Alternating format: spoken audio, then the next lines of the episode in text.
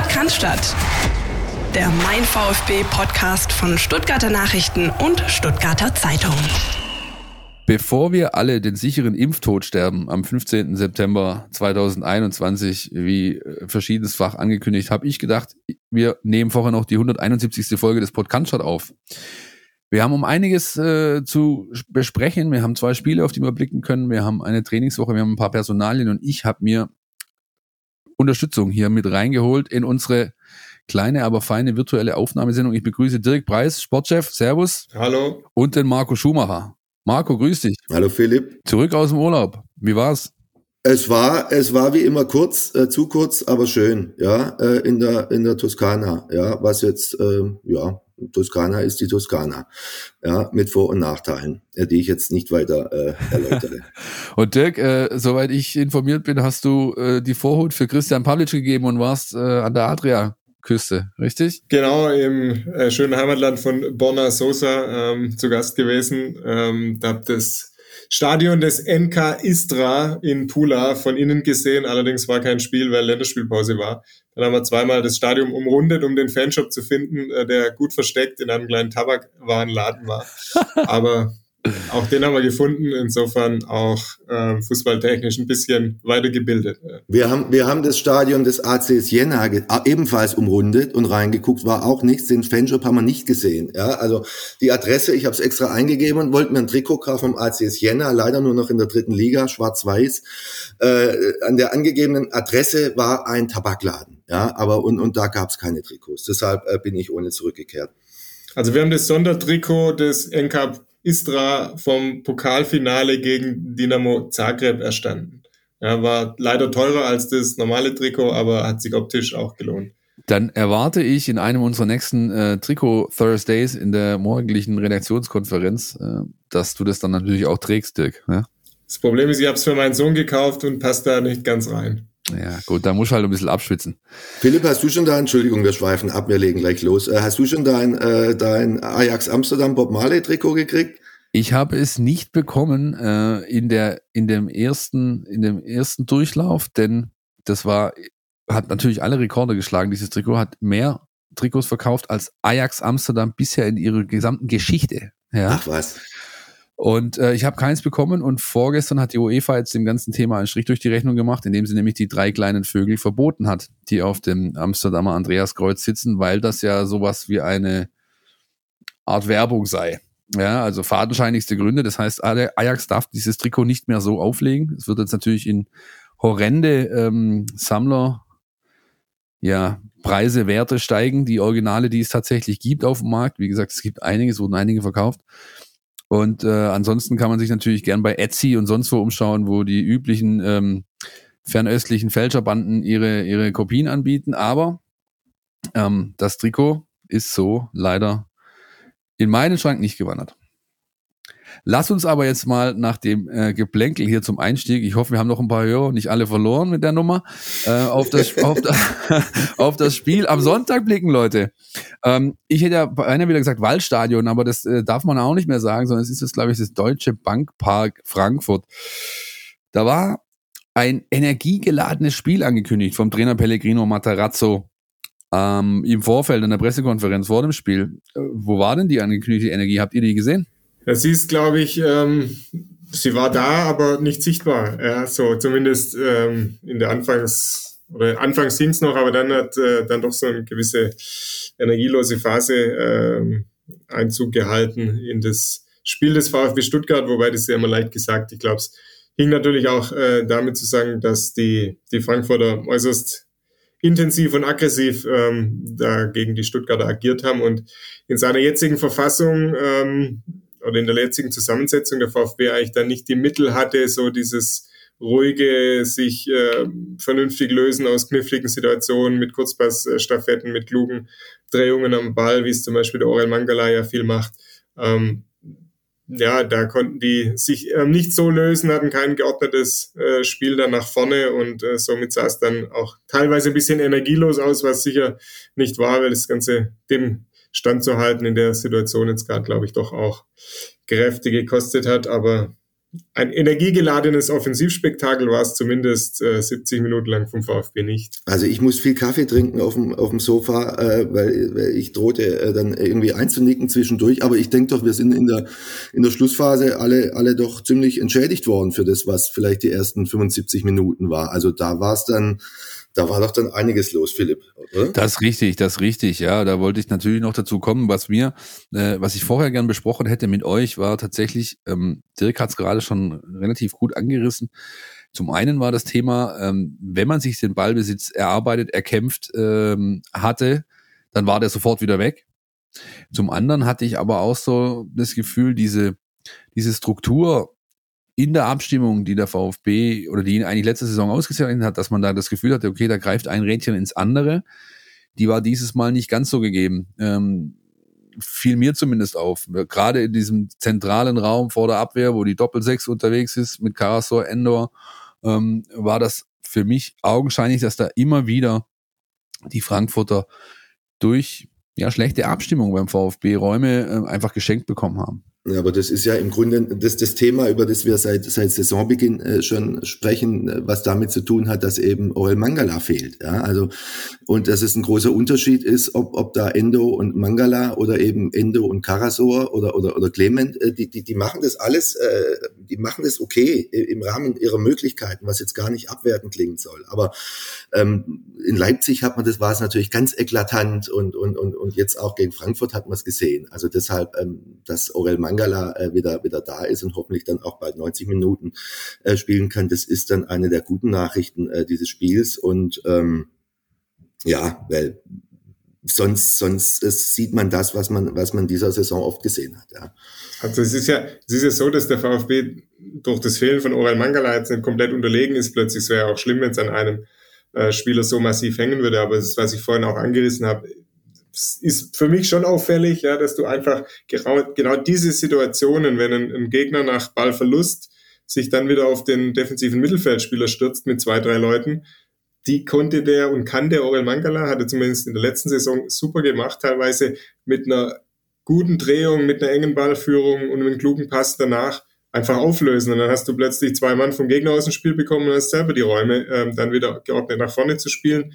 Ähm, und die Situation gibt es eben im Moment nicht, sondern das Gegenteil ist der Fall. Der, der Ball ist, geht dann mal schnell wieder verloren und dann heißt es wieder hinterherlaufen und wieder neu erobern. Und das sind schon so Schlüsselmomente, glaube die, die dann dir auch Sicherheit nehmen in deinem ganzen Spiel nach vorne.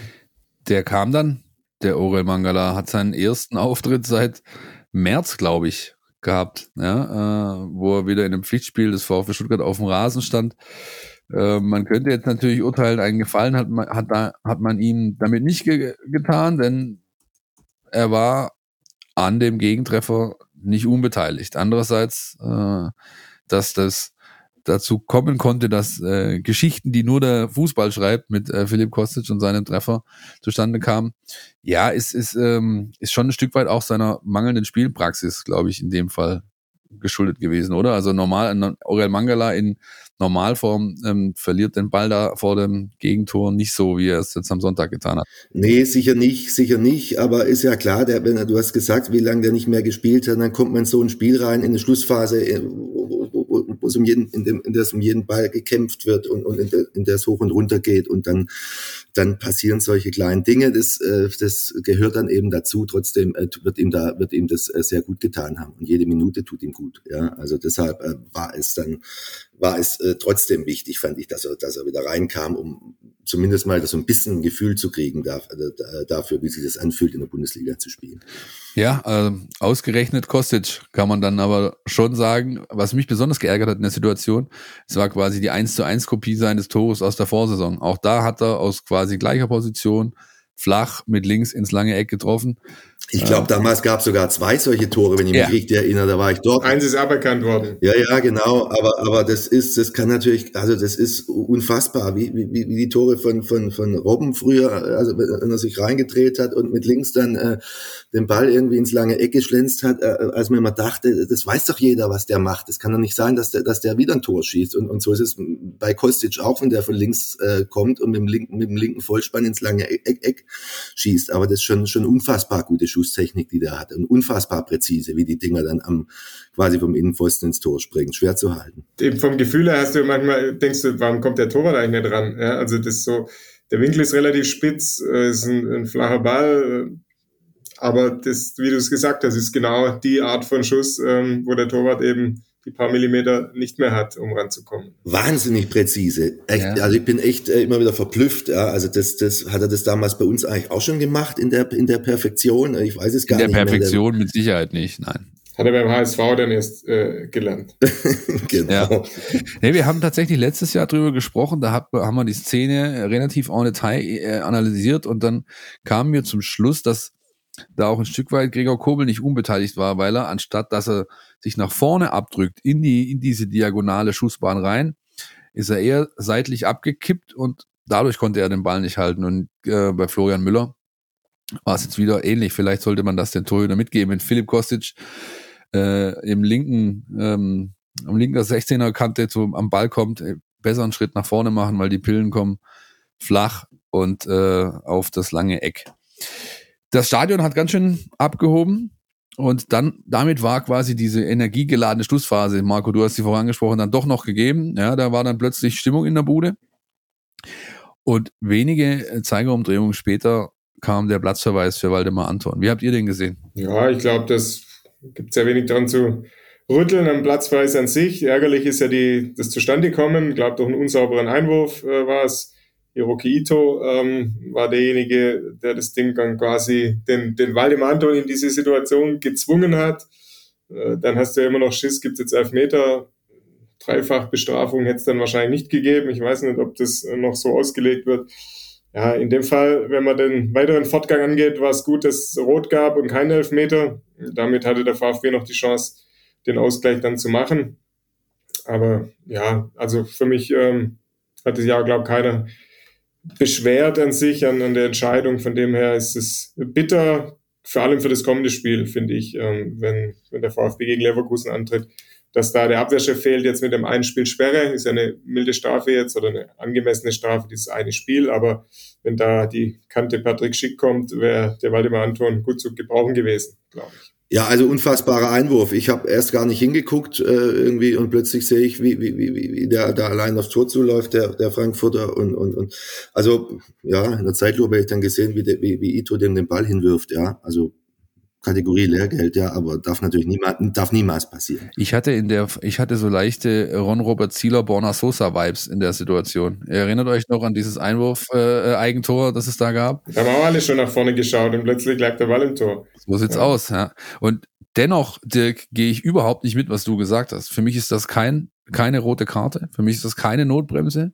Ich verstehe auch den, den Sportdirektor, dass er sagt, auch nach mehrmaligem Videostudio, Video, Videostudium kann ich keinen Foul erkennen und ich kann wirklich auch keinen Foul erkennen. Also man sieht ja, Anton hat ein einziges Mal die, den Arm vor der Brust von Borre, greift aber nicht, äh, zieht nicht, reißt nicht, ähm, geht dann runter, merkt, es, äh, das geht sich nicht gut aus, berührt den Borre in keinster Weise. Der Einzige, der am Trikot zieht, ist der Frankfurter.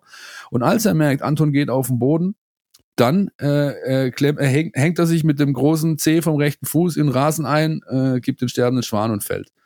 Und das wird gepfiffen und das wird, ganz ehrlich, der, äh, glaube ich auch, man, man sagt ja nicht von ungefähr, wenn die, das DFB-Sportgericht bei der roten Karte nur ein Spiel Sperre ausspricht, dann geben sie quasi den Fehler ihres Schiedsrichterteams zu. Normaler Fall einer, einer, einer roten Karte sind zwei Spiele Sperre.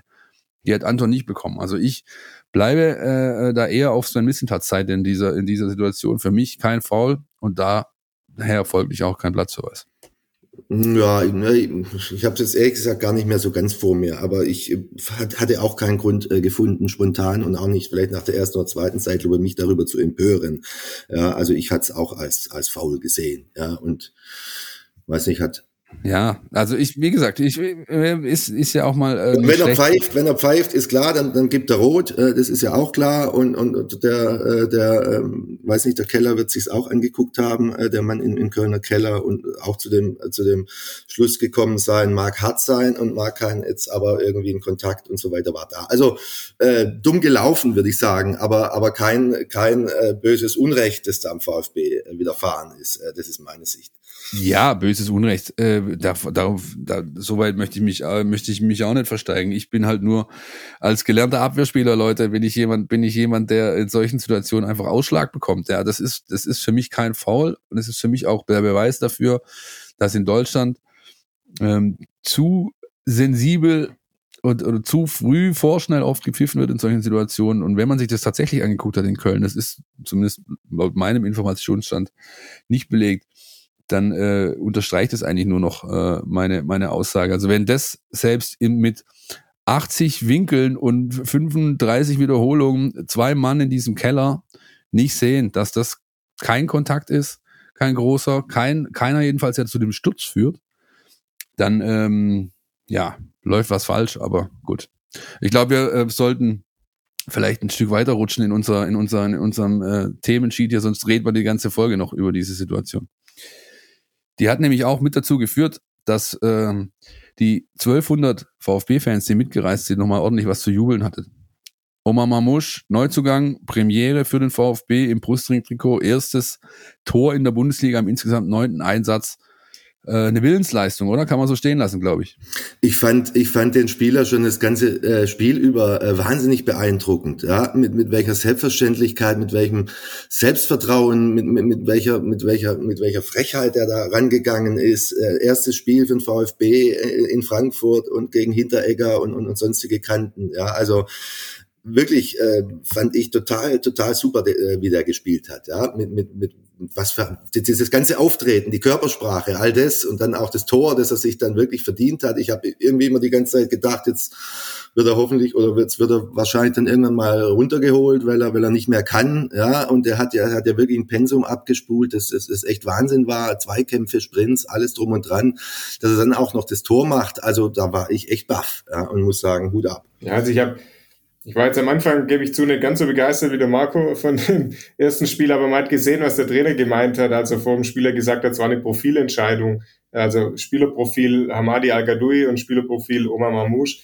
Äh, das hat man natürlich schon gesehen, weil der beschäftigte die Abwehr, obwohl er da vorne allein unterwegs war, mit großem Abstand zu seinen restlichen Teamkameraden. Hat es geschafft, äh, den angesprochenen Martin Hinteregger und die anderen äh, zu beschäftigen, hat sich getraut, ins Tripling zu gehen, hat ihn zwei Kämpfe verwickelt. Also das ist, glaube ich, der große Unterschied gewesen, wenn du mit, mit dem Hamadi Al-Gadoui gespielt hättest, der auch äh, angelaufen wäre und, und da seine Räume zugemacht hätte, sicherlich äh, gut verhalten hätte, aber eben nicht diese, dies, ja, diese Aggressivität und dieses Pensum auch abgerissen hätte. Ich habe in die Daten geschaut zur Halbzeit, da war er ähm, drittbester Spieler beim VfB von, den Lauf, von der Laufleistung her noch vor Wataru Endo und das äh, sagt ja schon mal einiges aus, ist für einen Stürmer auch nicht selbstverständlich und hat es dann in der zweiten Halbzeit ja nochmal bestätigt. Von dem her, wie es der Marco gesagt hat, schön, dass er dann am Ende belohnt worden ist für den ganzen Aufwand. Aber die angesprochene Willensleistung war dann tatsächlich, glaube ich, von der ganzen Mannschaft nochmal, die angestachelt vielleicht auch von dem Platzverweis und dem Gegentor nochmal gesagt hat, komm, jetzt haben wir da nichts mehr zu verlieren, jetzt probieren wir es einfach nochmal. Und das, ja, das, dieses nochmal probieren, das zahlt sich halt aus. Wenn du, du musst es probieren, damit du es schaffen kannst. Das ist jetzt ein Phrasenschwein-Satz, aber ja, wenn du hinten verhasst, schießt du den Ausgleich halt nicht. Ja, keine, keine Sorge, wir können gerne einen Phrasenschwein Moneypool einrichten, dann kannst du einzahlen. Ich, ich bin da auch, ich bin da auch, werde auch bei jeder, äh, jeder Folge ein paar Euro 50 los. Ähm, ja, äh, die Daten tatsächlich, ich kann mich noch erinnern, wir hatten während dem Spiel Kontakte, die erste Halbzeit war erst so Verhalten von seinen Zweikampfwerten beispielsweise in der Luft, äh, glaube ich, äh, vier von vier verloren. Am Ende waren es 10,6 Kilometer bei 33 Sprints, Höchstwert ähm, in der Bundesliga auch im Spieltagsvergleich. Kein Spieler hatte, hat mehr Sprints angezogen als Omar Mamouche, hat äh, den 39 Zweikämpfe insgesamt bestritten, äh, davon 43,6, also sagen wir mal 44 Prozent gewonnen. Das ist in Ordnung für einen Stürmer. Interessant und das wiederum äh, belegt auch, was Dirk gerade gesagt hat. Hat einen weiteren Topwert aufgelegt, nämlich fünf Dribblings und davon äh, 40 Prozent erfolgreich. Das spricht für seinen Mut fünf Abschlüsse in der Box, ebenfalls Bundesliga Spitzenwert an diesem Wochenende. Und da bewegt er sich dann gleich in so Kategorien, die normalerweise Erling Haaland und, und äh, Robert Lewandowski, sag ich mal, Woche für Woche natürlich äh, aufs, äh, auf den Tisch legen. Ähm, was geht denn da noch bei dem Spieler? Was meint ihr? Gerade dieses Thema, was Dirk angesprochen hat, äh, Profilentscheidung. Könnte, glaube ich, im weiteren Saisonverlauf noch des Öfteren ein wichtiges werden, oder? Ja, zumindest solange der Sascha Galajcic äh, ja auch nicht da ist. Interessant wird es, glaube ich, wenn der da ist, weil der Oma Mamusch zumindest das, was ich dann auch im Lauf des Sonntags während und nach dem Spiel dann auch noch mal ein bisschen so zusammengetragen habe, ist ja gar nicht so der, der Boxspieler, wo er jetzt viel unterwegs war oder wo er immer reingestoßen ist. Reinstoßen ja, ja aber ähm, deshalb kann der, glaube ich, auch von Außenposition oder so Halbposition ordentlich Betrieb machen und könnte vielleicht dann auch im Zusammenspiel mit ähm, Sasa Kalajdzic, wenn der irgendwann mal wieder da ist, nach seiner Verletzung, daran eine Top-Ergänzung sein auch. Ne? Ja, das, das ist das, woran ich dann auch als erstes dachte. Das eröffnet natürlich auch taktisch, äh, glaube ich, nochmal noch mal ganz neue Möglichkeiten. Ich meine, die, die spielen jetzt und das hat sich ja irgendwie auch bewährt. Jetzt äh, seit, seit sie in der Bundesliga sind und auch schon, auch schon in der zweiten Liga mit, mit, mit, einem, mit einem Stoßstürmer vorne drin. Und dann aber, wenn man den, den, den wenn man sich vorstellt, den Marmusch um den Kalajdzic äh, rum, rumwieseln äh, zu lassen, mit, mit zwei Spitzen dann äh, im zentralen Mittelfeld, wissen wir, da ist es eh nicht äh, so, so, so toll voll bestückt im Moment gerade, äh, dann dann kann ich mir schon vorstellen, dass das, dass das zu einer, zu einer ganz neuen Option und dann auch wirklich zu einer Waffe werden kann. Also so, so ein langer, so ein langer Schlags und dann so ein kleiner Dribbler, äh, das ist schon, das, das finde ich, finde ich, äh, erweitert äh, die Möglichkeiten un, ungemein. Kann man uns vielleicht so ein bisschen vergleichen mit der Phase in der letzten Saison, als Nico Gonzalez und Sascha Kalajdzic gleichzeitig fit waren? Da gab es auch drei, vier so Spiele, wo gab's man das so ein bisschen versucht. Die gab es tatsächlich. Es waren nur wenige Spiele, aber sie, es gab sie, ja, ja. Ähm, ja, tatsächlich wäre das aber was, wenn, wenn man es verstetigen könnte, was den VfB da echt nach vorne bringt oder bringen kann. Ähm, Sven Missintat hat sich äh, uns gegenüber dann auch nochmal zur Personalie geäußert. Der junge Mann ist ja nur ausgeliehen. Ohne Kaufoption. Äh, vom, ohne Kaufoption vom VfB Wolfsburg. Ähm, was hat er denn gesagt? Wer mag das nochmal rekapitulieren, beziehungsweise wie schätzt man das dann auch ein, was der, was der ähm, Sportchef gesagt hat? Du warst doch dabei, oder?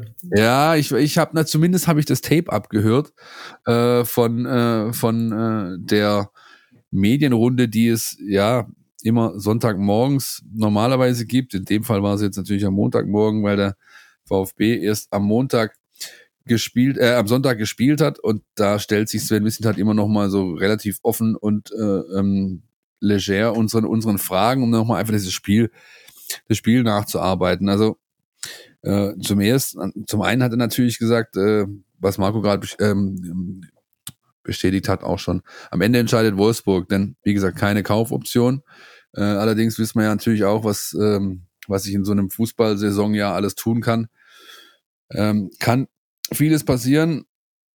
Man will sich jetzt im kommenden April zusammensetzen und vielleicht dann doch erörtern, was alle Seiten wollen, ob da noch mal was geht. Ähm, bis dahin spricht der Sportchef auf jeden Fall von einer Win-Win-Win-Situation, die ähm, aktuell gegeben ist, denn der VfB bekommt einen Spieler, der ihm weiterhelfen kann. Der junge Mann bekommt Spielpraxis und Wolfsburg ähm, im Zweifel einen, eine Lösung äh, beziehungsweise eine Möglichkeit, dass sich der junge Mann dann halt doch auch weiterentwickelt hat. Ähm, ich meine, es ist ja, du hast ja angesprochen, April ist ja sehr, sehr weit weg. Also da ja. muss man jetzt mal abwarten, was passiert. Ich glaube, es hängt natürlich viel dran, was die Wolfsburger auch da in ihrem, in ihrer Angriffsabteilung so zustande bringen. Die haben ja extrem investiert in, in, in Stürmer. Ich habe ja auch noch gelesen, dass der Kollege Marmouche sich ja eigentlich durchsetzen wollte in, in Wolfsburg, nachdem er zum FC St. Pauli ausgeliehen war. Äh, dann kam äh, Luke Bacchio, dann kam ein Matcher, dann kam Waldschmidt. Wechhorst ist ohnehin noch da und einen gewissen Daniel Ginzek gibt's da auch noch. Also die haben schon eine volle Hütte äh, im, im Angriffsbereich. Deshalb, wenn die dort gut performen und der hier gut performt, könnte ich mir schon vorstellen, dass da nochmal was längerfristiges draus wird, auch in Stuttgart. Aber wie gesagt, langes hin. Ja, das ist richtig. Wir werden äh, wie üblich ein Auge drauf haben und verfolgen, äh, was sich da entwickelt, wie es sich entwickelt. Und ich bin ehrlich gesagt gespannt, ob der Oma Mamouche jetzt schon am Sonntag gegen Leverkusen diese Leistung bestätigen kann. Dazu komme aber nachher noch im weiteren Sendungsverlauf, was ähm, mich aber dennoch, äh, dieser, dieser, diese Personalie bringt mich eigentlich zum nächsten Block hier, nämlich der Personalsituation. Ein ähnliches Profil, das der Oma Mamouche hat, ähm, bringt auch der Chris Führig mit. Und Marco, du warst selbst zugegen im äh, wunderschönen Kitzbühel unterm Wilden Kaiser als der junge Mann sich nach wenigen Tagen nur im äh, VfB-Trikot im Trainingslager schwer verletzt hat äh, mit einem Schlüsselbeinbruch.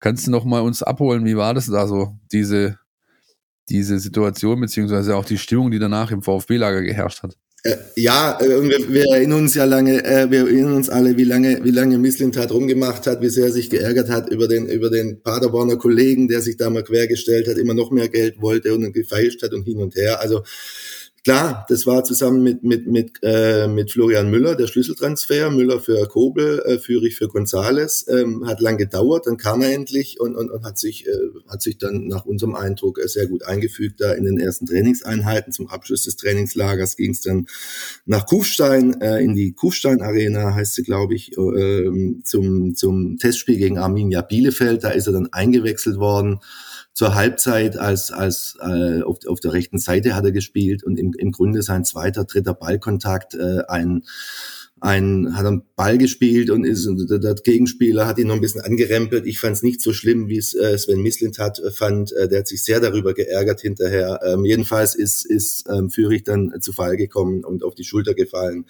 Und dann war es auch schon wieder vorbei nach fünf Minuten. Dann hat ihn Ray Best äh, in die Kabine getragen und, und, und Viertelstunde später kam dann auch schon die Nachricht, dass er sich Schlüsselbein gebrochen hat und zurück nach Stuttgart fährt. Ja, also natürlich ein, ein, ein Schlag ins Kontor, ja, für den Jungen natürlich äh, vor allem, aber auch für den Verein und die ganzen Planungen. Sehr, sehr schade, weil er einen guten Eindruck, ich bin sehr, sehr gespannt auf den Spieler. Das ist ja, Missling hat, wird ja immer mit Reus verglichen, ja, äh, vor allem optisch auch und, und von seinem Werdegang her.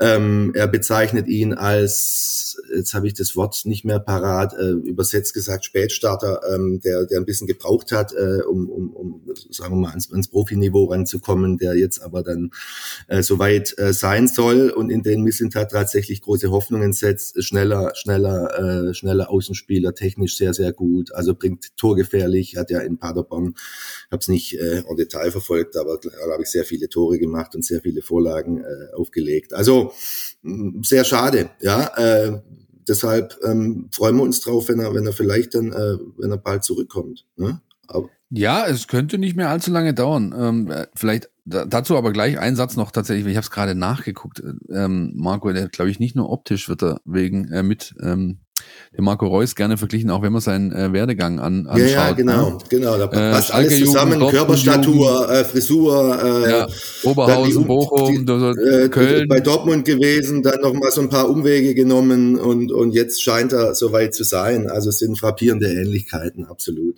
Ja. Ich habe vorhin mit Hannes Wolf telefoniert, äh, der ja zuletzt in Leverkusen äh, war äh, aufgrund dieses Spiels jetzt am kommenden Sonntag und da haben wir auch kurz über Chris Führig gesprochen. Der hat den als Jugendspieler bei Borussia Dortmund trainiert und ist auch frohen Mutes, was da noch äh, gehen könnte, wenn der dann wieder fit ist und beim VfB wieder voll dabei ist.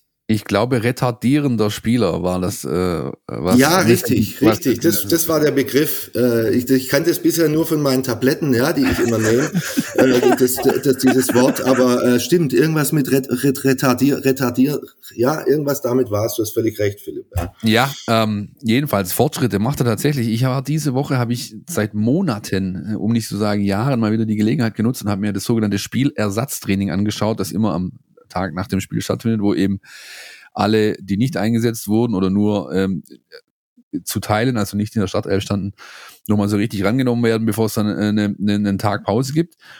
Und äh, da hat Chris Führig da weitergemacht, wo er die letzten äh, paar Tage aufgehört hat, nämlich äh, sich immer weiter an, an äh, ja, das, den vollen, die volle Umfänge äh, des Mannschaftstrainings heranzuarbeiten. Er wird also noch, wenn es Spielformen gibt, wo beispielsweise ja, ein bisschen knackiger Körperkontakt zu erwarten ist, wird er rausgenommen, kriegt ein, ein andersfarbiges Leibchen, ist dann ein sogenannter Überzahlspieler, darf also von beiden Mannschaften angespielt werden und mit eingebunden werden bei Ballbesitz, aber nicht attackiert werden.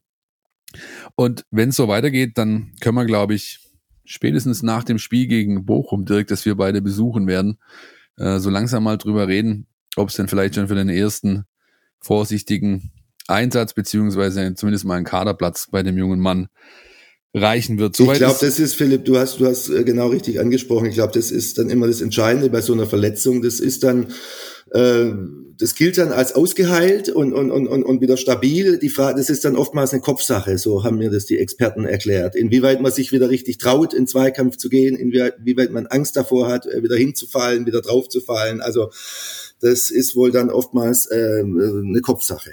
Kann man genauso, kann man genauso äh, in, bei der Personalie Silas heranziehen, genau dieses Beispiel. Ja, der, der, der äh, Berater jetzt vielleicht schon ein bisschen frühzeitig das Szenario einer Rückkehr angekündigt. Ähm, dann wurde entsprechend, wie das halt bei uns so ist, in der Branche Ping-Pong gespielt. Dann ruft die Agentur beim äh, Club an, dann klippt der äh, Clubsprecher bekannt oder sagt dann, hör mal zu, wir haben die gleiche Situation, die wir schon vor zwei Wochen gesagt haben, nämlich der, wir rechnen mit ihm im November zurück äh, auf dem Platz. Aber selbst wenn der Spieler dann im November auf dem Platz stehen sollte und wieder volle Umfänge mit der Mannschaft trainieren kann, bis der dann, äh, sage ich mal, diese Grundkonstitution äh, wieder erreicht hat, um sich gegen den Mavropanos in den Zweikampf zu werfen oder am Wochenende gegen Martin Hinteregger auf Fußballplatz zu stehen in der Bundesliga, wenn es um Punkte geht, da können noch viele, viele Wochen rumgehen. Ja? Also man sollte da eher defensiver rangehen, was diese Zeiträume angeht, von wegen äh, prognostizierte Rückkehr. Ja, ist die Sperre überhaupt schon abgelaufen? Ja, vor ein paar Tagen. Okay, die Sperre ist immerhin, abgelaufen, immerhin. aber aber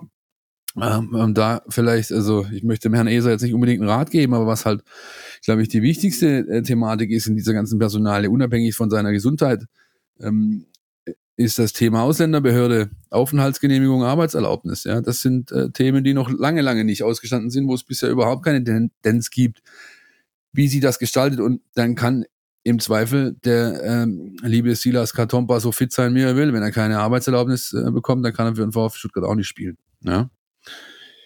Jo, die letzte Personalie, die wir, oder ein, zwei sind es eigentlich noch, die wir besprechen müssen aus der Trainingswoche, ist einmal ähm, äh, Naui Hamada, der zurück ist auf dem Trainingsplatz, aber auch da individuelle ähm, äh, Integration. Das heißt, der macht Einzeltraining mit dem Athletiktrainer Martin Franz und bis der im Mannschaftstraining wieder auftauchen kann oder wird, dann kann man mit Sicherheit auch nochmal den Monat auf jeden Fall rumgehen lassen und äh, schneller geht's da vielleicht bei Philipp Förster, der aufgrund eines Infekts nicht in Frankfurt im Kader stand, sogar oder auch nicht in der Startelf. Das kennt man ja eigentlich gar nicht. Ja, wenn äh, Pellegrino Materazzo eine äh, Elf aufstellt für das jeweilige Spiel, ist Philipp Förster eigentlich immer dabei. Das glaube ich, ah, das, also ich müsste jetzt nachschauen, aber ich glaube, er hat zwei oder drei Spiele, wenn überhaupt nur, unter Materazzo verpasst. Ein Infekt äh, gibt der Club an als Grund ausdrücklich ähm, äh, betonend, äh, dass es keine Corona-Infektion ist. Allerdings hat er die Woche bisher noch nicht trainiert. Ob es für Sonntag und das Spiel in Leverkusen reicht, äh, ja, das sehen wir dann. Wird sich wahrscheinlich im Laufe der Woche, spätestens am Freitag, wenn die Pressekonferenz ist, mit dem Trainer rausstellen. Haben wir sonst noch Themen rund um den VfB, vielleicht auch abseits des Sportlichen, die wir besprechen müssen aus dieser Woche? Mir fällt keins ein oder haben wir was vergessen? Ja, bin gespannt. Also Entschuldigung, dass ich dumm frage. Ich war, ich war, ich entschuldige es mit meiner Urlaubsabwesenheit. Wie ist es denn mit, wie, wie ist denn der Stand bei der, unserem neuen Dänen, unserem neuen dänischen Wunderstürmer? Auch er war, glaube ich, am Montag bei diesem Spielersatztraining zum ersten Mal wirklich äh, voll integriert im Mannschaftskreis dabei. Äh, hat ja nach seiner Rückkehr von den ähm, Länderspiel Einsätzen mit der dänischen U21 äh, ähm, in, den, in den Tagen vor dem Frankfurt-Spiel. Ich weiß gar nicht, ob er da noch wirklich an dem Training teilgenommen hat. Jedenfalls, ähm, wir nehmen jetzt heute am Mittwoch auf. Heute hat er wieder voll trainiert. Also da könnte man zumindest mal den äh, fragenden Finger heben am Freitag in der Pressekonferenz, ob der junge Mann äh, im Kader für das Spiel gegen Leverkusen stehen wird. Bin ich sehr gespannt drauf. Ja, bin ich sehr gespannt auf den.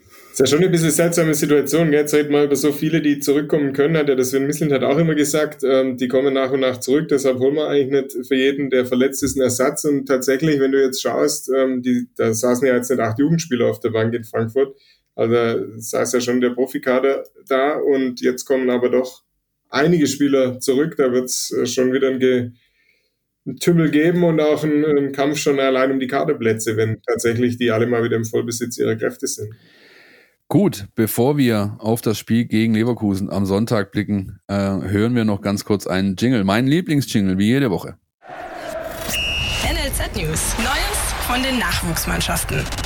Wir beginnen diese Woche mit einem, ähm, ja, sag ich mal, etwas bemerkenswerten Fakt im NLZ Newsflash, denn es hat ein Wochenende stattgefunden, wie es sonst eigentlich eher selten, wenn überhaupt. Ich kann mich nicht dran erinnern, dass es jemals so stattgefunden hat. Nämlich von der U21 bis zur U15 haben alle Mannschaften, die sich in einem Ligabetrieb äh, befinden, aus dem Nachwuchsbereich ihre Spiele gewonnen am Wochenende. Der höchste Sieg, Markus Fiedler und seine U17, die im Vorspiel zum Bundesligaspiel die Eintracht äh, U17 im Adlerhorst auf deren Platz mal so richtig verdroschen haben, 7-0. So kann man mal ein Auswärtsspiel gestalten, würde ich sagen. Ähm, die U19 von Nico Willig, das Spiel habe ich selbst gesehen, die haben am Samstag Vormittag Kickers Offenbach empfangen und es war so ein bisschen die, die Kopie des Spieles gegen Darmstadt 98 vor zwei äh, oder drei Wochen, glaube ich. Der VfB gewinnt, der VfB ist die bessere Mannschaft, der VfB gewinnt zu null. Die Mannschaft von Nico Willig hat immer noch kein Gegentor gefangen in der U19-Bundesliga in äh, ihren Spielen.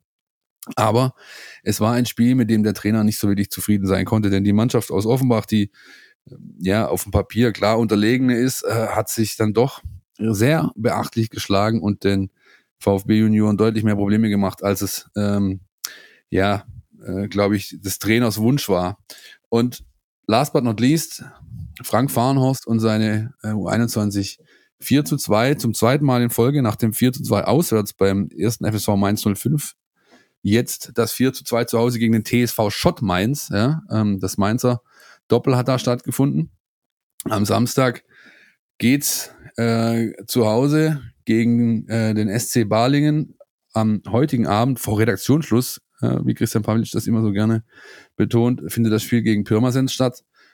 Und äh, ja, da wird man mal schauen, ob die äh, U21 nochmal nachlegen kann. Jedenfalls scheint sie so ein bisschen die Kurve bekommen zu haben, auch wenn beispielsweise Angreifer Jaden Bennett mit einer Sprunggelenksverletzung vier bis sechs Wochen ausfällt, auch wenn Sven Schiplock, der Kapitän mit einer Knieprellung, auch noch äh, fraglich ist für die nächsten Wochen.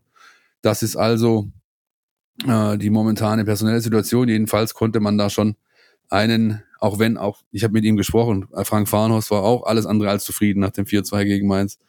Ähm, aber zumindest ergebnistechnisch ist eine kleine Besserung der Lage in Sicht. Das war's in aller gebotenen Kürze diese Woche äh, mit dem NLZ Newsflash. Bayern 0 für Leverkusen gegen VfB Stuttgart. Unser nächstes Thema.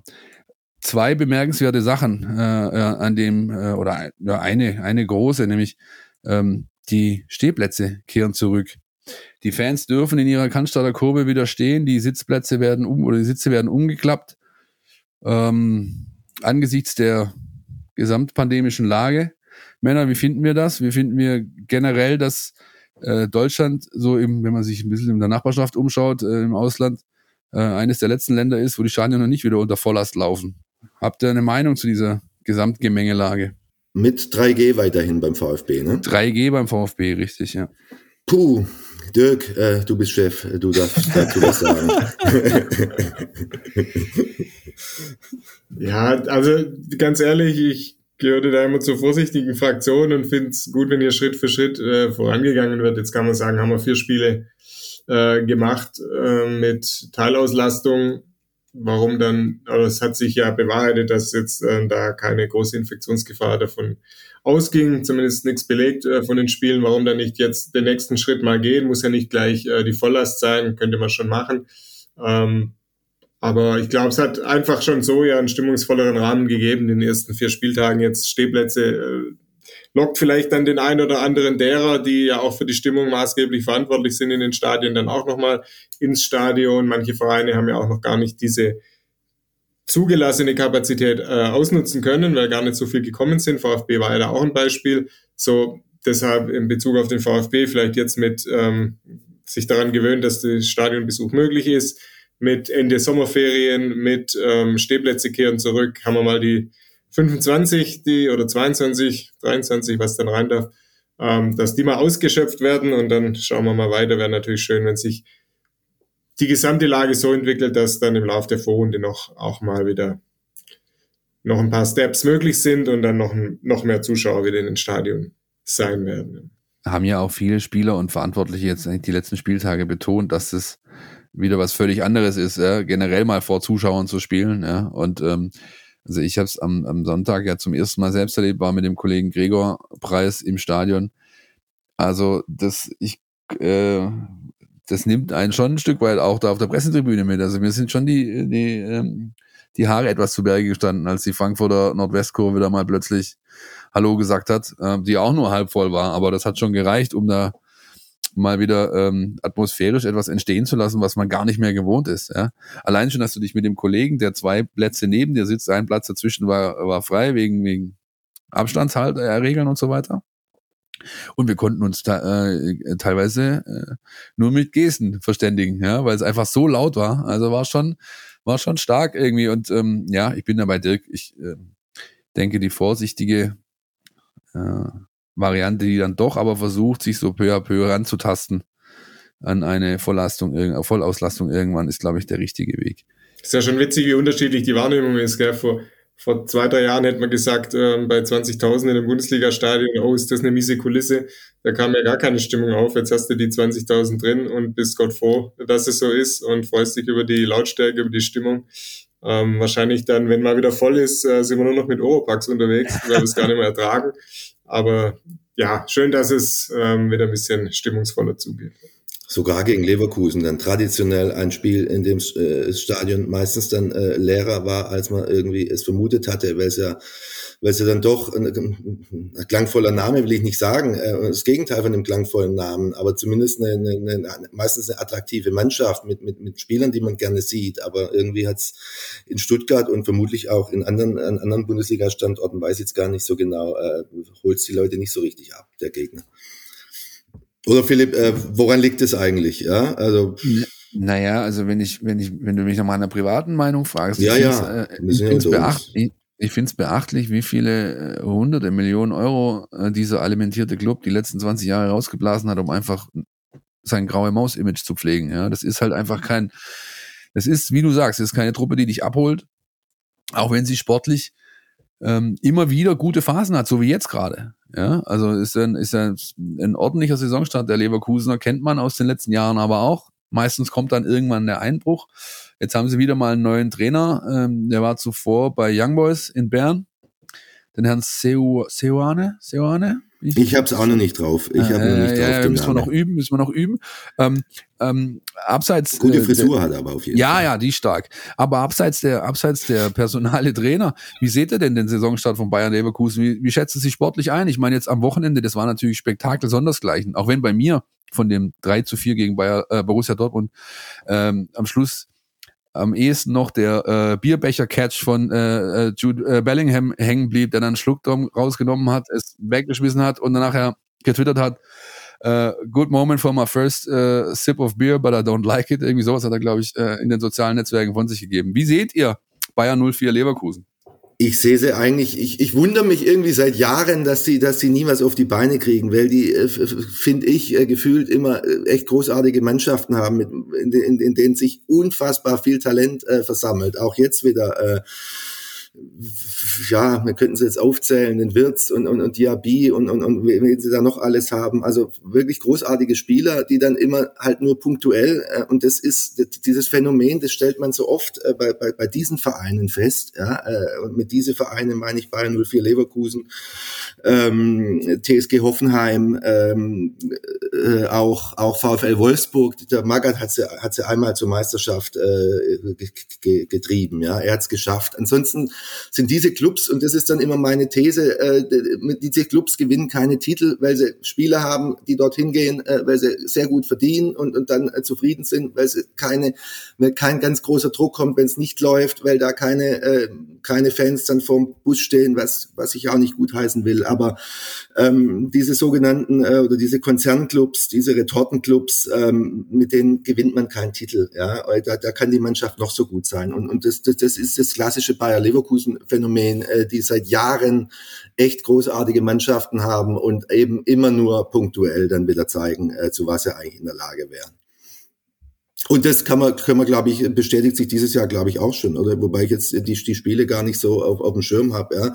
Klar, das 4-3 jetzt gegen Dortmund, äh, was, was, was waren davor noch? Äh, schon wieder vergessen. Ja, die haben immerhin, die haben ja zwölf Tore geschossen jetzt schon, ne? Die haben zweimal, einmal drei Tore, zweimal vier Tore, 4-0 gegen Gladbach waren äh, beeindruckendes Spiel, ja, 4-1 gegen Augsburg, äh, viermal geknipst. Am Anfang war das 1-1 gegen Union. Aber die haben schon eine Wucht nach vorne. Also jetzt unabhängig von dem, was du gesagt hast, ja, ob das auf lange Sicht eben wieder so ausgeht, wie es die letzten Jahre eben oft ausgegangen ist. Ähm, ich hatte vor der Saison ein Interview mit dem Dietmar Hammann, Didi Hammann geführt, Sky-Experte, früher Nationalspieler, ähm, und den gefragt, so die übliche Nummer Dortmund, äh, Bayern, Leipzig, und dann sagte er, er erwartet von Bayer Leverkusen, dass die jetzt, so wie du gerade gesagt hast, dass sie jetzt endlich mal diesen nächsten Schritt machen, weil sie eigentlich seit Jahren äh, eine Truppe haben, mit der der eigentlich möglich sein sollte. Und wie, wie es der Marco gesagt hat, kam da halt immer irgendwann ein Knick in der Saison. Und ähm, ja, der Didi Hamann war ähm, ja fast schon ja, fast ein bisschen beleidigt, dass der letzte Schritt da bei dem Spielermaterial, den die, die, die Leverkusener haben, dass die Leverkusener haben, dass der nicht gegangen worden ist. So geht's mir auch auf den nächsten Schritt. Warten wir seit dem UEFA-Pokalsieg 1985 oder wann war der? Ich weiß es nicht mehr. Mit Rüdiger Vollborn im Tor und, und glaube ich, Erich Ribbeck oder wer war Trainer? Rinus Michels. War das Klaus- Rinus Michels damals Klaus, tatsächlich? Klaus Topmöller? nee, War nee, Topmöller Topmöller schon? War. Topmöller später? Der war Champions League äh, Finale genau. gegen Real Madrid. Mit dem Ja, späteren ich glaube gegen Espanyol Barcelona, oder? War Espanyol Barcelona im Finale? Naja, äh, blamieren wir uns nicht. Äh, ja, äh, auf zu Schritt war, spät. äh, vielleicht äh, haben sie noch mal einen UEFA, einen DFB-Pokal zwischendurch zufällig mal gewonnen. Das mag sein. Äh, dann haben sie in Unterhaching verloren. Also ähm, ja, Leverkusen. Ich habe, die werden, die werden in ihrer Vereinsgeschichte nie Meister. Da lege ich mich drauf fest. Ja, äh, nie. Gut, das, äh, liebe Hörer, bitte Das ist, ist ja gar nicht so gewagt die These. Also ja. immer auf Wiedervorlage. Ja? ähm, Jahr für Jahr könnt ihr den Marco Schumacher genau an dieser Aussage ähm, prüfen sozusagen. Die spielen am Donnerstagabend gegen Ferencváros Budapest äh, in der Europa League. Ist das ein Vorteil für den VfB Stuttgart, diese internationale Belastung, die jetzt, jetzt quasi der Auftakt in dieses in die internationale Saison für die Vereinsclubs darstellt jetzt diese Woche? Also ich glaube, da wird ja immer viel diskutiert. Ich glaube, wenn es nicht wirklich so Konstellationen sind, wo die quasi zwei Tage später oder nicht mal zwei Tage später wieder auflaufen müssen, ähm, sollte das kein Problem darstellen. Die haben, viele von deren Spielern waren jetzt auch bei der, bei der Nationalmannschaft äh, die letzten äh, zwei Wochen in der Länderspielpause, oder Pause ist es ja dann für die keine. Ähm, also da sind genügend Spieler drin, die diesen Rhythmus auch äh, zwischendrin mal zu kicken auch gewohnt sind. Deshalb würde ich mir da als VfB Stuttgart jetzt keinen Vorteil versprechen. Und wenn die ein gutes Spiel abliefern, äh, nehmen die ein bisschen Flow mit und dann, dann ist es eh dahin äh, mit einem möglichen Vorteil. Also ich glaube, das hat keine große Auswirkung von Donnerstag auf Sonntag. ist irgendwie immer eine, eine eigentlich eine eher alberne Diskussion. Äh, wobei in dem Fall, äh, wenn ich es mir jetzt so überlege, dann ist die Wahrscheinlichkeit bei einem Verein, wenn ich daran, an, daran anknüpfe, was ich vorher gesagt habe, äh, die Wahrscheinlichkeit bei einem Verein wie Leverkusen, dass die nach dem Europapokalspiel dann sagen, komm, jetzt bin ich müde, jetzt la, lasse ich mal den Schritt und und und die ist größer als bei Bayern München oder Borussia Dortmund. Ja, also, aber trotzdem äh, ist es ist es ist es müßig. Ja, also. Jetzt, Ja. jetzt hätte ich gerne eine Kontraposition eingenommen, aber kann ich in dem Fall nicht, weil ich eurer Meinung bin. Eine Quizfrage hätte ich allerdings noch für euch beide. Ähm, welcher deutschsprachige ehemalige Bundesliga-Trainer ist Trainer von Ferencváros Budapest? Ja, das weiß ich, Peter Stöger. Ah, sehr gut. Das, direkt deswegen bist du Ressortleiter. Sehr gut. Oder Marco, hättest du es auch gewusst? Hättest du es auch gewusst? War nur länger gebraucht? Selbstverständlich. Nein, äh, ich, ich, ich, ich habe mich, ich hab mich vorher in der Agentur gefragt, warum, als ich die Agentur durchgeguckt habe, warum da jetzt lauter Peter Stöger-Geschichten laufen und irgendwelche Zitate. Jetzt weiß ich auch warum, ja. Nein, ich gestehe, äh, ist Bernd Stork noch in Ungarn tätig? Der, den, den habe ich immer nach Ungarn. Äh, aber nee, aber nee, das nee. Peter Stöger, das ist an mir vorbeigegangen. Ich hätte, war der nicht zuletzt bei Austria Wien wieder oder so? Also, ja, ist er äh, aber, da, nachdem der, nachdem da alles implodiert ist bei Austria, äh, ist er, ist er nach, Da hat äh, er über gesagt, nur Servus, da geht nach Budapest. Genau, da ist er über die Grenze geflüchtet. Sehr gut, Dirk. Ja, hast du gut gemacht, ja. Übrigens, äh, schönes, schönes Duell gewesen in der ähm, Champions League Qualifikation. Äh, Ferencváros gegen Young Boys Bern mit den beiden deutschen Trainern oder deutschen ehemaligen Bundesliga-Trainer Stöger und David Wagner auf, auf Berner Seite. Zweimal ein jenseits Scheibenschießen, glaube, beide Spiele gingen 3-2 aus. Am Ende hat sich Bern durchgesetzt, spielt Champions League, hat gestern Abend das glorreiche Manchester United besiegt und Ferencváros darf jetzt ähm, unters Bayerkreuz. Wollen wir doch aber mal reinhören, äh, was das Spiel so taktisch äh, für den VfB äh, erwarten lässt und lassen unseren Taktikexperten Jonas Bischofberger zu Wort kommen. Jonas, bitteschön. Die Mein VfB Taktiktafel. Hier geht's ins Detail. Der Spielplan bleibt kurios eintönig, denn am Sonntag wird der VfB aller Wahrscheinlichkeit nach zum vierten Mal hintereinander gegen ein 4-2-3-1 antreten. Bayer Leverkusen ist auch generell von der Spielidee her nah dran an Leipzig, Freiburg und Frankfurt. Ähm, der VfB wird also einige taktische Lehren aus diesen Spielen übernehmen können. Ähm, gleichzeitig wird Bayer wahrscheinlich noch offensiver auftreten als die drei, wie man es ja auch in den bisherigen Partien erlebt hat. Leverkusen hat bisher einen Toreschnitt von drei Toren pro Spiel. Ähm, Leverkusen presst sehr intensiv, ähm, auch sehr nach vorn orientiert, so ein bisschen wie Frankfurt. Ähm, und auch am Ball suchen sie sehr schnell den Weg nach vorne. Ähm, das sieht manchmal fast ein bisschen ungelenk und hektisch aus, wie sie eröffnen, funktioniert aber trotzdem ganz gut, ähm, weil sie eben auch die Klasse haben, ähm, um daraus viel zu machen. Äh, vor allem Patrick Schick ist da zu nennen, äh, der nicht nur Tore schießt, sondern auch Zielspieler ist für die langen Bälle, ähm, der den Ball auch gut auf die Tempospieler wie Diaby oder Paulinho ähm, weiterverteilen kann. Leverkusen ist auch gefährlich im Umschalten. Ähm, sie spekulieren da richtig gut auf mögliche Ballverluste. Ähm, auch die Spieler, die nicht direkt in Ballnähe sind, sind da wirklich ständig wach und antizipieren lange Bälle und Verlagerungen. Und wenn dann der Ballverlust mal da ist, dann kontert Leverkusen wirklich überfallartig. Und das sind Szenen, die der VfB auf jeden Fall vermeiden sollte, gerade weil das Aufbauspiel bislang nicht wirklich äh, sicher gewirkt hat. Ähm, vor dem Hintergrund wird es äh, sehr, sehr spannend, wie viel Risiko der VfB sich vor heimischem Publikum zutraut. Ähm, ob man sich wie Dortmund auf einen offenen Schlagabtausch gegen Leverkusen einlässt oder ob es der VfB wie gegen Frankfurt macht und sich erstmal aufs Verteidigen konzentriert. Wenn sich der VfB zurückziehen sollte, dann muss er aus den Spielanteilen ähm, die man gegen dieses vertikale Spiel wahrscheinlich eh bekommen wird, ähm, mehr machen als in der letzten Woche. Das also die Ausführung, die Einschätzung unseres äh, Taktikexperten auf Twitter unter VfB taktisch zu finden. Jonas Bischofberger, wie immer aus Wien zugeschaltet und mit dem dezidierten Taktikblick auf die Partie am Sonntag. Ähm, damit wollen wir es an dieser Stelle be äh, bewenden lassen, uns nochmal äh, dem VfB Stuttgart zuwenden. Äh, wenn man jetzt die ersten vier Spieltage nimmt und äh, jetzt dann doch, ich glaube, das kann man so sagen, ähm, so der erste dickere Brocken auf den VfB Stuttgart wartet jetzt am Sonntag.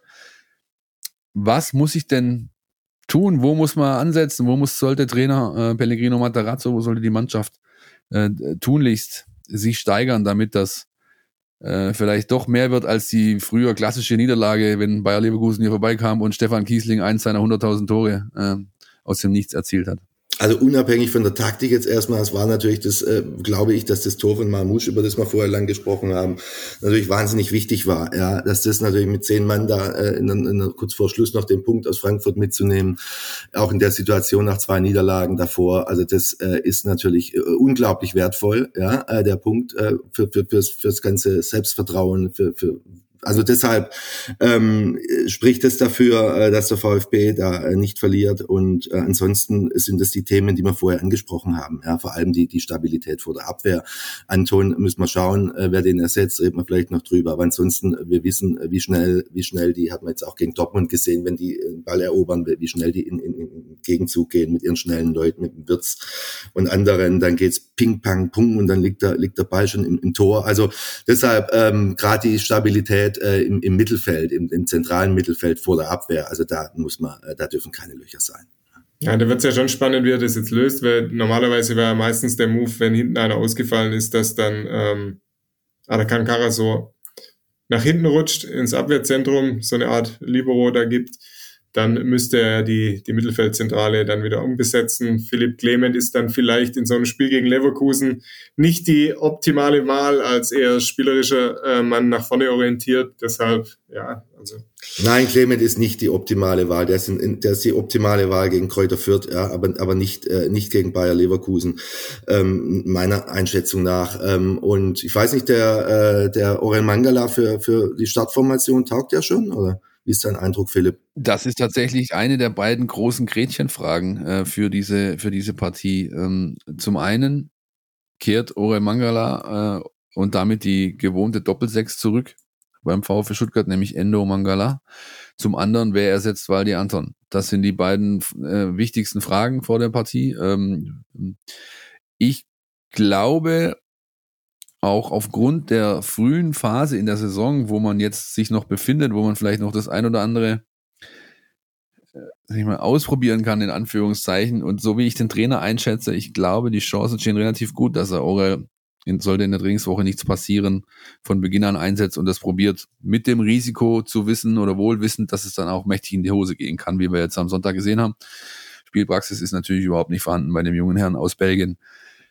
Und das andere, ähm, das hat man letzte Saison ja über einige Spiele lang gesehen. Ähm, Karasor in dieser zentralen Rolle der Abwehr-Dreierkette ist nicht unbedingt die schlechteste Lösung gewesen. Da hat er seine besseren Spiele gebracht im Vergleich zu denen, die er im Mittelfeld auf äh, defensiven Mittelfeldposition neben Spieler X gemacht hat, oder? Finde ich auch. Er wirkt zwar immer wie so ein Libero aus den 80ern, ja, der da hinten drin steht und, und irgendwie mit feinen Füßchen dann äh, die Bälle verteilt. Aber ähm, finde ich auch, ich das ist ein guter Spieler, ja. Ich will jetzt gar nicht da mich lustig machen, das so, so war es nicht gemeint, ja. Ähm, ich würde auch, wenn ich Trainer wäre, was ich äh, ja zum Glück nicht bin, dann würde ich wahrscheinlich auch den, also zumindest eher als den Ito, ja, den würde ich in so einem Spiel, ähm, hat man auch jetzt ja in, in Frankfurt gesehen, äh, das ist auch das ein guter Spieler, aber auch einer, der noch sehr viel lernen muss ähm, dass er den Stenzel reinbringt, dann bräuchte einen anderen Ab dann müsste er einen anderen Abwehrchef haben. Also deshalb spricht vermutlich sehr viel für, für Karasor. Dann kann er den Mavropanos auf rechts belassen, den Kämpfer auf links und dann idealerweise den, den äh, Mangala davor. Dann ähm, wäre das eine, eine, eine gute Mannschaft. Für Ito würde das Pokalspiel gegen BFC Dynamo sprechen. Da hat er in der Tat, äh, der hat ja alle überrascht, der war ja für die zweite Mannschaft geholt und, und, und dann hat er in der Vorbereitung äh, gleich bei, den Profis mitgespielt und sich, sich auch sehr schnell festgespielt. Ich habe sein das erste Spiel gesehen gegen St. Gallen war das, glaube ich, oder weiß, weiß gar nicht, das erste Mal, ja, St. Gallen, ja. noch gegen, ja, ja. gegen diese Hollenbach. Vor dem Trainingslager war das. Ja, genau. Und da waren wir alle und, und, und dann, dann ganz verblüfft, was der, wie, wie, wie ruhig der ist, wie abgeklärt der ist, was der für einen linken Fuß hat, aber äh Vorbereitungsspiel gegen St. Gallen oder Pokalspiel gegen, gegen, ähm, gegen einen Viertligisten ist was anderes als, als, als Bayer Leverkusen. Deshalb glaube ich äh, nicht, dass er den jetzt äh, von, von, von Anfang an bringt. Ein äh, Punkt nochmal vielleicht zurück zu dem, wo muss der VfB zulegen, den ich tatsächlich noch hätte. Aus der letzten Saison äh, waren die Stuttgarter ja bekannt, eine der besten Umschaltmannschaften der Liga zu sein. Ja, mit, glaube ich, 14, 15 Umschalttoren äh, war nur der äh, FC Bayern München besser in dieser Statistik beispielsweise. Und ich glaube, das ist auch noch so ein Punkt, äh, der, der ein bisschen verloren gegangen ist. Auch aufgrund dessen, dass die Mannschaft nicht mehr diese Zusammensetzung hat, die sie eben letzte Saison hatte, vor allem zu Saisonbeginn. Ein, ein Spieler wie Silas fehlt natürlich für solche Momente extrem, aber ähm, es ist, glaube ich, auch nicht nur in Richtung Offensive zu sehen, sondern auch, äh, es gibt natürlich auch einen defensiven Umschaltmoment. Und da kommt mit Leverkusen eben gerade eine Mannschaft, die dich davor besondere Herausforderungen stellen äh, wird. Und das ähm, wird wirklich spannend zu beobachten sein, wie sich das dann am Sonntagnachmittag gestaltet. Wie auch immer, wir werden vor Ort sein, äh, wie üblich, werden das Spiel, wie ihr das kennt, in der Mein VfB App abbilden und auch begleiten durch die jeweiligen äh, Erzählformen. Es gibt wie immer einen Kommentar, es gibt die Einzelkritik äh, zum Spiel.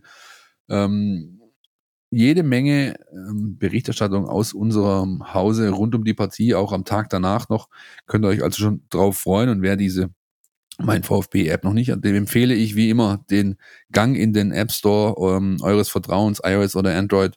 Die ersten vier Wochen gibt's umsonst, danach 1,99 im Monat, was umgerechnet, ich bin jetzt nicht der große Mathematiker, aber ich glaube ich so sieben Cent pro Tag ist, was äh, ihr da bezahlt, auf den Monat runtergebrochen für unsere redaktionelle Leistung. Das ist, glaube ich, ähm, ja, kann man mit Kampfpreis, äh, glaube ich, so umschreiben. Schnäppchen. Schnäppchen, jawohl, ja. Ein äh, Punkt, den ich tatsächlich noch hätte, Ihr denkt jetzt ja sicherlich, was? Jetzt haben die hier eine Stunde über den VfB gesprochen und keine einzige Silbe über Thomas Hitzelsberger und seine Entscheidung, den VfB Stuttgart im kommenden Jahr zu verlassen, respektive seinen Vertrag nicht zu verlängern gesprochen. Ja, dann kann ich euch sagen, das ist noch längst nicht alles hier heute. Wir haben natürlich wie üblich eine Podcast Spezialfolge für euch in der Mache und aufgrund der Tragweite der Ereignisse haben wir uns entschlossen, dieses Mal die nicht Apps exklusiv zu spielen. Das heißt, erst am Freitagmorgen in der Mein VfB App. Nein, ihr bekommt die Folge jetzt am Abend an diesem Donnerstag im Podcatcher eurer Wahl. Also seid gespannt. Männer, ich danke euch. Hat Spaß gemacht. Wie immer, willkommen zurück aus dem Urlaub. Ja, ab jetzt gibt's äh, wieder Vollgas bis äh, zur nächsten Länderspielpause im Oktober. Und ähm, ja, ich hoffe, euch bald wieder hier begrüßen zu dürfen, in welcher Konstellation auch immer. Und hoffe natürlich auch, dass es unseren Hörern da draußen wieder einmal Spaß gemacht hat, ähm, uns die aktuelle Lage beim VfB, äh, oh, wie, wie, wie bringe ich den Satz zu Ende? Am Besprechen zuzuhören oder so ähnlich, ja. ähm, die, die Lage, die wo wir besprochen haben, heißt, oder? ja, ja, ja, ja. Gefühle, die wo man kaum beschreiben kann. Ja, so sieht's aus. Das war die 171. Folge. Nochmal vielen Dank äh, und ja, wir hören uns nächste Woche. Ciao, ciao.